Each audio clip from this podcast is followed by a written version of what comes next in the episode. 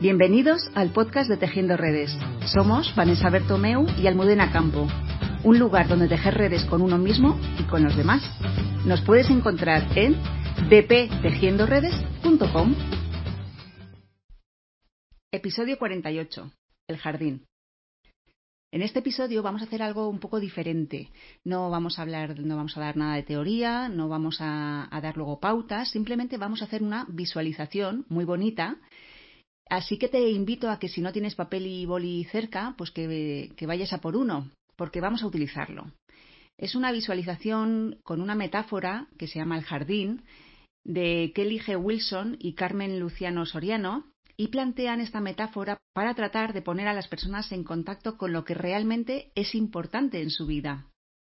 Para el episodio de hoy es importante, muy importante, que te dejes llevar, que no entres con la mente, porque enseguida cuando nos llega una idea, nos viene una imagen, lo que sea, mm, enseguida la mente tiende a boicotearlo y a decir, no, pero esto no es posible, no, esto lo has pensado porque te pasa no sé qué. No, no entres con la mente, simplemente escribe lo que hayas visto, escribe lo que hayas pensado, escribe lo primero que te venga a la cabeza, que te venga al cuerpo, lo primero que sientas.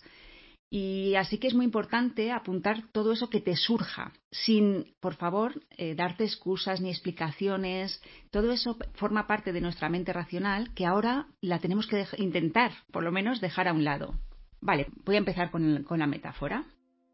Te invito a que cierres los ojos y vamos a hacer unas respiraciones profundas para estar en el aquí y en el ahora. Respiramos hondo como si tuviéramos un globo en la tripa, notando cómo el globo se hincha y se deshincha, y nuestra barriga al mismo tiempo se va hinchando y se va deshinchando. Respira un par de veces más profundamente notando cómo entra y sale el aire de tu cuerpo.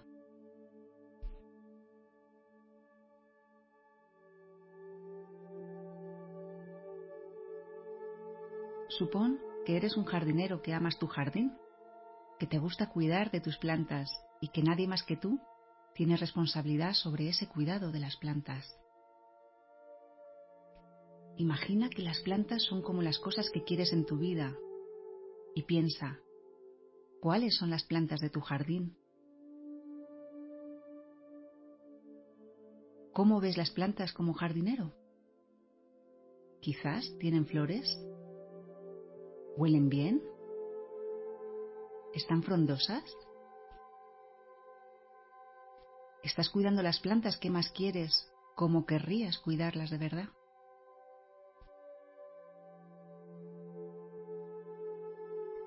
Claro que no siempre dan las flores en el lugar que quieres y en el momento que lo deseas. A veces se marchitan a pesar del cuidado. La cuestión es cómo ves que las estás cuidando ¿Qué se interpone en tu camino con las plantas, en su quehacer para con ellas? Quizás estés gastando tu vida en una planta del jardín, solo en una. En los jardines también crecen malas hierbas. Imagina un jardinero que las corta tan pronto las ve, pero las malas hierbas vuelven a aparecer y nuevamente el jardinero se afana en cortarlas.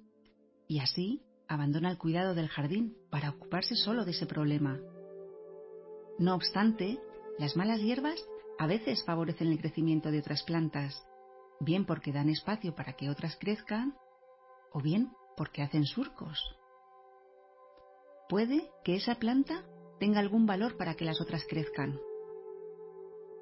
A veces las plantas tienen partes que no nos gustan, pero que sirven, como ocurre con el rosal, que para dar rosas ha de tener espinas. Cualquier jardinero sabe que el crecimiento de sus plantas no depende de su estado de ánimo, sino que cada planta requiere un cuidado sistemático y apropiado, y a pesar de ello, nadie puede garantizar el resultado completo con cada planta. Quizá al jardinero le gustase que el cuidado de una planta diese a la luz una planta con un número de flores blancas de un tamaño preciso, en un tiempo concreto. Pero el jardinero sabe muy bien que la planta puede ofrecer otras flores distintas, en menor número y desprendiendo un olor menos agradable que el deseado, o quizás más. No es algo que el jardinero pueda controlar. La cuestión es si a pesar de ello valora el cuidado de esas plantas. A veces puede impacientarse si la planta tarda en crecer o lo que crece inicialmente no le gusta. Si el jardinero arrancara de cuajo lo plantado y pone otra semilla, nunca verá crecer la planta y su vida girará solo en poner semillas sin llegar a vivir cada momento del crecimiento. Otra opción es seguir cuidando las plantas con lo que ofrezcan en cada momento. Ahora llega el momento de que escribas lo que te aparece, lo primero que se te ocurra, lo primero que llegue a tu mente ¿Cuáles son tus áreas o facetas de valor, como si fueran las plantas de tu jardín? ¿Cuánto te importa cada una de ellas? No te pregunto cómo están actualmente, sino qué sector ocupan en tu terreno. Te pregunto sobre el valor que ellas tienen para ti. Actualmente, ¿cómo están las plantas de tu jardín? ¿Están frondosas o más bien mustias?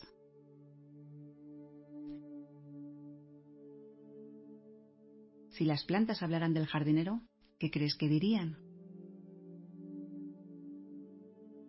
¿Dirías tú que el jardinero está poniendo todo el abono necesario, que el trabajo que está haciendo es suficiente según la importancia que cada una de sus plantas tiene? Ahora observa cómo te comportas como jardinero y valora de 0 a 10 si las acciones que llevas a cabo están dirigidas al cuidado de cada una de tus plantas.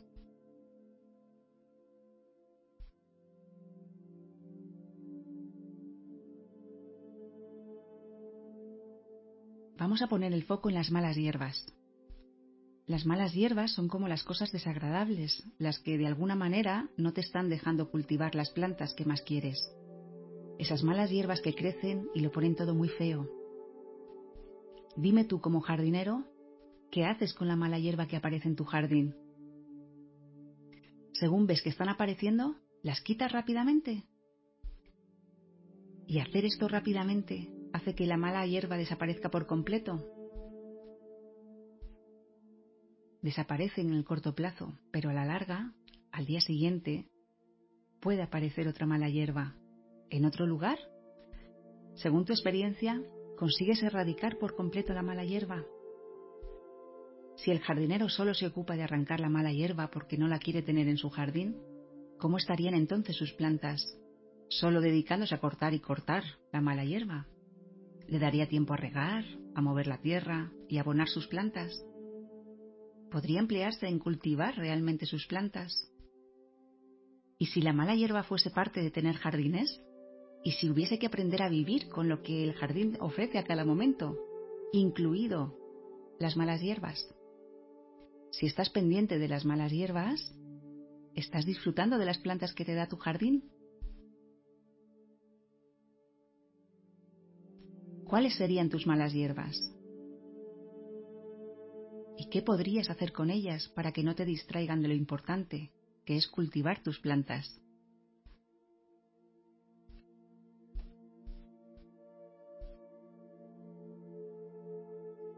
Te invito a que repases cuáles son esas plantas importantes de tu jardín, que las mires, las observes y las disfrutes. Que las cuides, las mimes, las riegues, les eches abono y las valores. Te animo a que en tu día a día pongas tu atención en ellas y dejes que crezcan a su ritmo y a su manera.